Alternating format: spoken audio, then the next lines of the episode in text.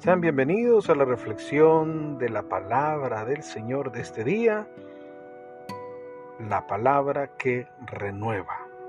Hoy nos dejamos inspirar por la porción de el Evangelio según San Lucas. En el capítulo 9 leeremos del versículo 1 al versículo 6. Y como siempre, lo leemos en el nombre del Padre, del Hijo y del Espíritu Santo. Amén. Jesús reunió a los doce y les dio autoridad para expulsar todos los malos espíritus y poder para curar enfermedades. Después los envió a anunciar el reino de Dios y devolver la salud a las personas. Les dijo, no lleven nada para el camino ni bolsa colgada del bastón, ni pan, ni plata, ni siquiera vestido de repuesto. Cuando lo reciban en una casa, quédense en ella hasta que se vayan de ese lugar. Pero donde no los quieran recibir, no salgan del pueblo sin antes sacudir el polvo de sus pies. Esto será un testimonio contra ellos. Ellos partieron a recorrer los pueblos predicaban a buena nueva y hacían curaciones en todos los lugares. Palabra del Señor, gloria a ti Señor Jesús. Muy bien, queridos hermanos.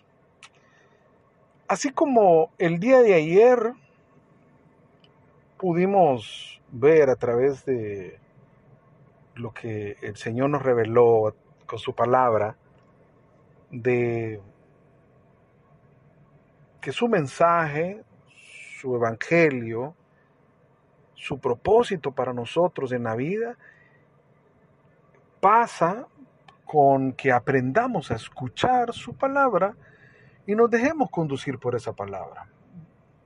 Ciertamente eso es demasiado sintetizado es la verdad, es, dijimos ayer, la esencia del cristianismo. Porque eso nos va a servir para toda la vida. Es decir, cualquier circunstancia, cualquier forma, cualquier estado que estemos pasando, cualquier situación, en cualquier condición que estemos, siempre la fórmula va a ser aprender a escuchar la palabra de Dios, aprender a escuchar la voz de Dios y hacer lo que nos manda la palabra de Dios, dejarnos instruir por la palabra, hacer la vida, hacer que esa palabra sea plena dentro de nosotros. Pero en el transcurso de nuestra vida, sin embargo, Jesús sabe que nos vamos a encontrar con unas fuerzas que están en contra de que nosotros hagamos la voluntad de Dios. Así exactamente como Jesús mostraba las, las cuatro formas diferentes, los cuatro escenarios diferentes de cómo es el reino de Dios. Si no existieran eh, las fuerzas del mal, si no existieran las atracciones del mundo, los afanes, las riquezas, las enfermedades, las preocupaciones, pues creo que todo sería mucho más fácil ideal, pero Jesús sabe muy bien que eso no es así. En la vida ordinaria nuestra no es así. Siempre nos vamos a enfrentar a adversidades mas pareciera ser que si nosotros nos hemos decidido seguir a Jesús, seguir sus pasos, es como ir contra la corriente. En cierta manera es más fácil ir a favor de la corriente y solo dejarse llevar.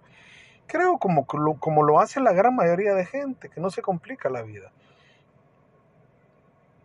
Nosotros los cristianos, de alguna manera, no por masoquismo, sino porque entendemos, porque hemos comprendido, porque nos hemos dejado eh, atrapar y seducir por la misma palabra de Dios, entendemos que tenemos que ir contra la corriente, contra la corriente de este mundo. A mí me fascina mucho recordarme esta, de esta hermosa recomendación que San Pablo le da a los romanos en el capítulo 12. Transfórmense, pero a partir de una renovación interior. Y no se dejen arrastrar por las corrientes de este mundo, sino más bien antes bien, tenemos que buscar esa transformación. Pero ¿cómo va a venir esa transformación? ¿Cómo nosotros vamos a ir convirtiéndonos en ese ideal? ¿Cómo nos vamos a ir convirtiendo en, mejores cristianos? ¿Cómo vamos a ir saboreando la vida que Dios tiene para nosotros a través de Jesucristo? Obviamente que será entonces dejándonos conducir por la palabra de Dios y haciendo que esa palabra de Dios se haga vida dentro de nosotros. Esa debe ser una condición, esa debe ser eh, una fórmula repetitiva en nuestra vida, pero eh, esto pasa por el combate, la lucha que va a existir en nosotros, precisamente con todos los distorsionadores, con todas las fuerzas que lleva la corriente de este mundo, porque la corriente de este mundo es una fuerza eh, poderosa, atractiva, eh, que también intenta seducirnos y tiene un alto poder de seducción y quiere llevarnos y quiere atraparnos. Entonces hay fuerza, hay poder en todo aquello que nos quiere separar, nos quiere apartar de escuchar la voz de Dios. Siempre van a haber fuerzas opositoras, externas e internas. van a haber situaciones de fuera que nos van a querer entorpecer el camino, que van a, eh, eh, se van a oponer para que nosotros no estemos, estemos más pendientes de, de otras cosas. Si ustedes eh, ponen un poco de atención a las situaciones que están pasando alrededor nuestro. Eh, el mundo nos tiene demasiado ocupados, nos da una multiplicidad de cosas con las que nos mantiene ocupados, nos mantiene atrapados. Ahora resulta que debido a esta condición de vida que tenemos ahora, eh, y esto porque lo he escuchado de muchos, Ahora, algunos incluso hasta trabajando desde su casa sienten que trabajan más, se ocupan más, pasan más atareados. Los ha envolvido, los ha envuelto, perdón, mi lapsus, los ha envuelto mucho más el trabajo. Lo que quería decir, que me vino a la mente, es que eh, eh, estamos bajo una envoltura que disfrazada de necesidad, disfrazada de trabajo, disfrazada de ocupación, nos distrae, nos quita la atención. Y entonces ahora las cosas incluso de Dios pasan a ser, eh, ponerse en segundo, en tercero, en cuarto plano, si no, ni siquiera son necesarias. Si no veamos, podemos hacer hasta una encuesta, ¿cuántos de todos los que me están escuchando ya regresaron a recibir misa presencial. Y les estoy asegurando que una buena cantidad de ustedes no ha ido presencialmente a misa. Y pónganme ustedes lo que quieran, eh, salvo las, las prohibiciones que por edad, o sí, que es cierto, porque todavía nos estamos cuidando, pero hay una gran cantidad que no estamos todavía no nos hemos conectado. Estamos orando, estamos ocupando tiempo de nuestro día para orar, estamos acercándonos a la palabra de Dios o simplemente estamos dándole play a un audio o como me sucedió a mí que a alguien le dije yo, eh, mira, he emprendido eh, esta forma de evangelización, te puedo mandar los audios, ya me los mandan. Me... sí, o sea, estamos embadurnados. La cosa es, ¿oímos eso? ¿Escuchamos eso? o nos acercamos a la palabra de Dios. En tantas ocasiones yo les he dicho, cuando vayan a escuchar estos audios, agarren su Biblia. Agarren su Biblia. Porque ¿qué estamos haciendo ahí en el momento en que agarramos nuestra Biblia, abrimos, leemos la palabra? En el momento en que abrimos nuestra boca y entonces invocamos la Trinidad y oramos en el nombre de Jesús. ¿Qué hacemos cuando rompemos con nuestras eh, eh, de confort y de comodidad y vamos a la misa y recibimos a Cristo Eucaristía? ¿Qué es lo que estamos haciendo, hermano? ¿Qué cree usted que estamos haciendo? ¿Cree que simplemente estamos cumpliendo con un precepto? No.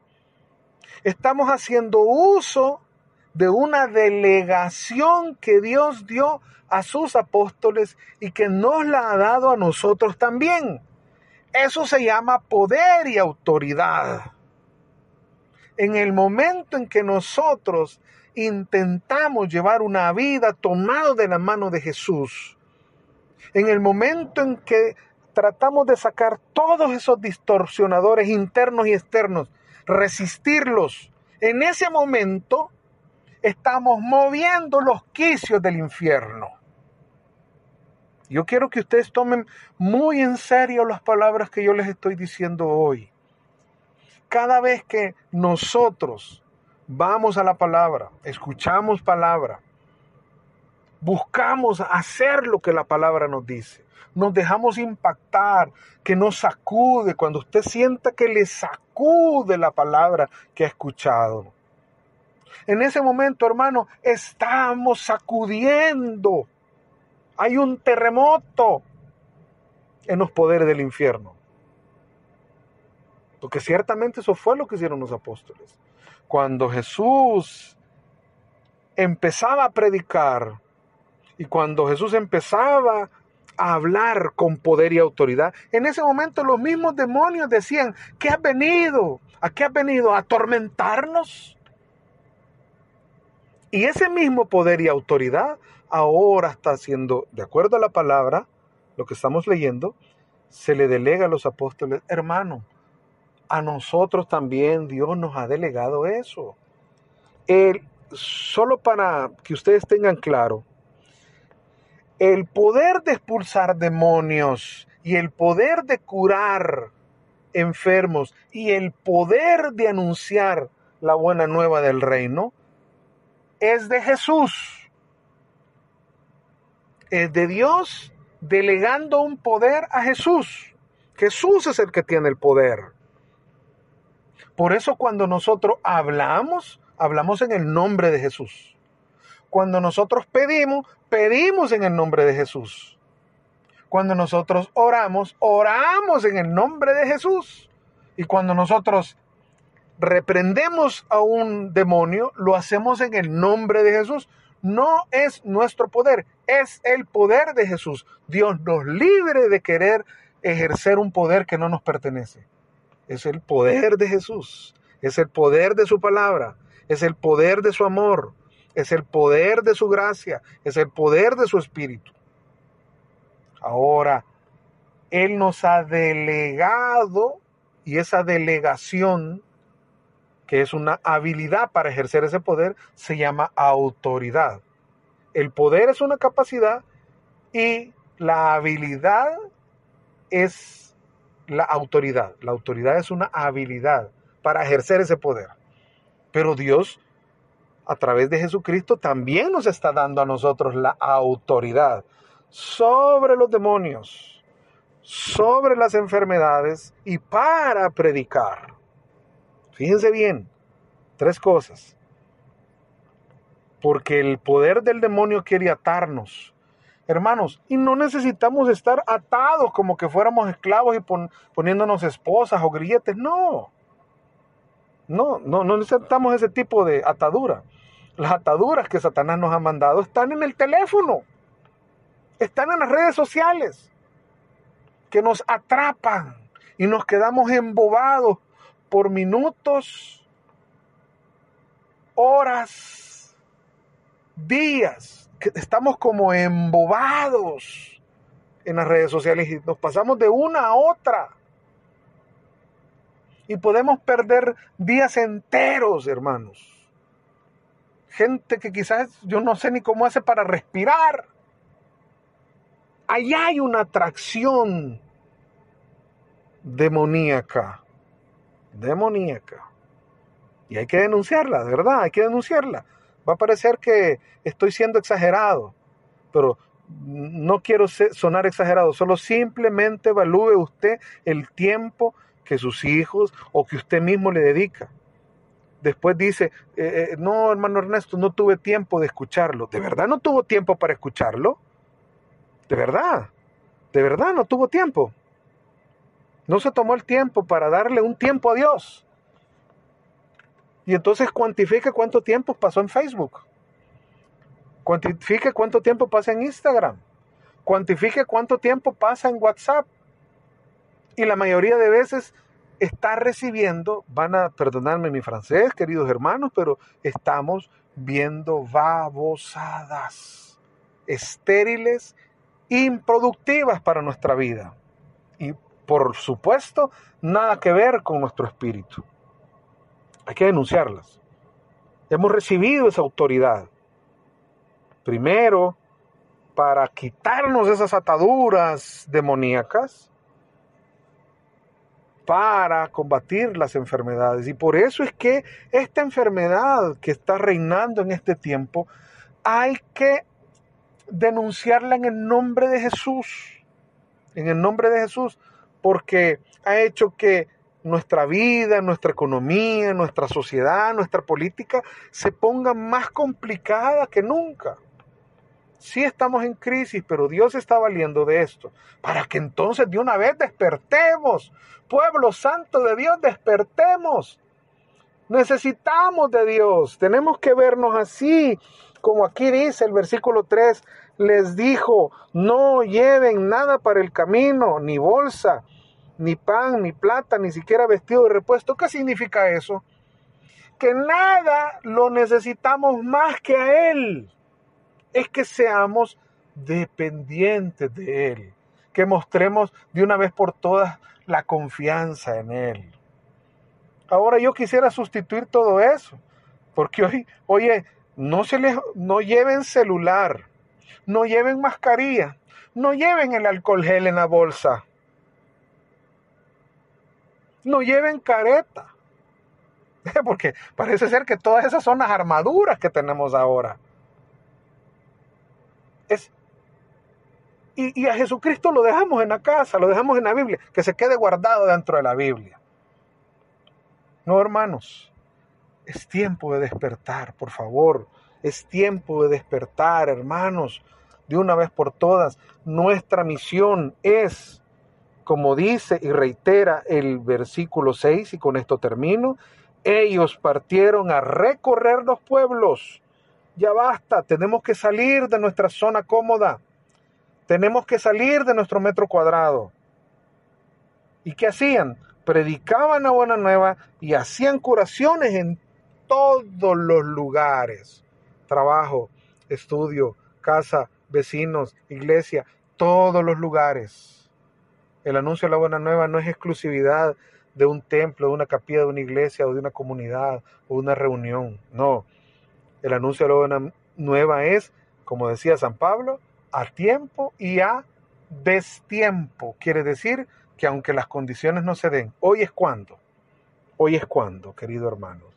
Reciban este mensaje en el nombre de Jesús, con todo mi amor, pero necesitamos despertar de una vez por todas y depender y mostrarle a Dios que somos libres y que solo necesitamos de Él. No lo olvide. La palabra de Dios es palabra que renueva. Que Dios lo bendiga.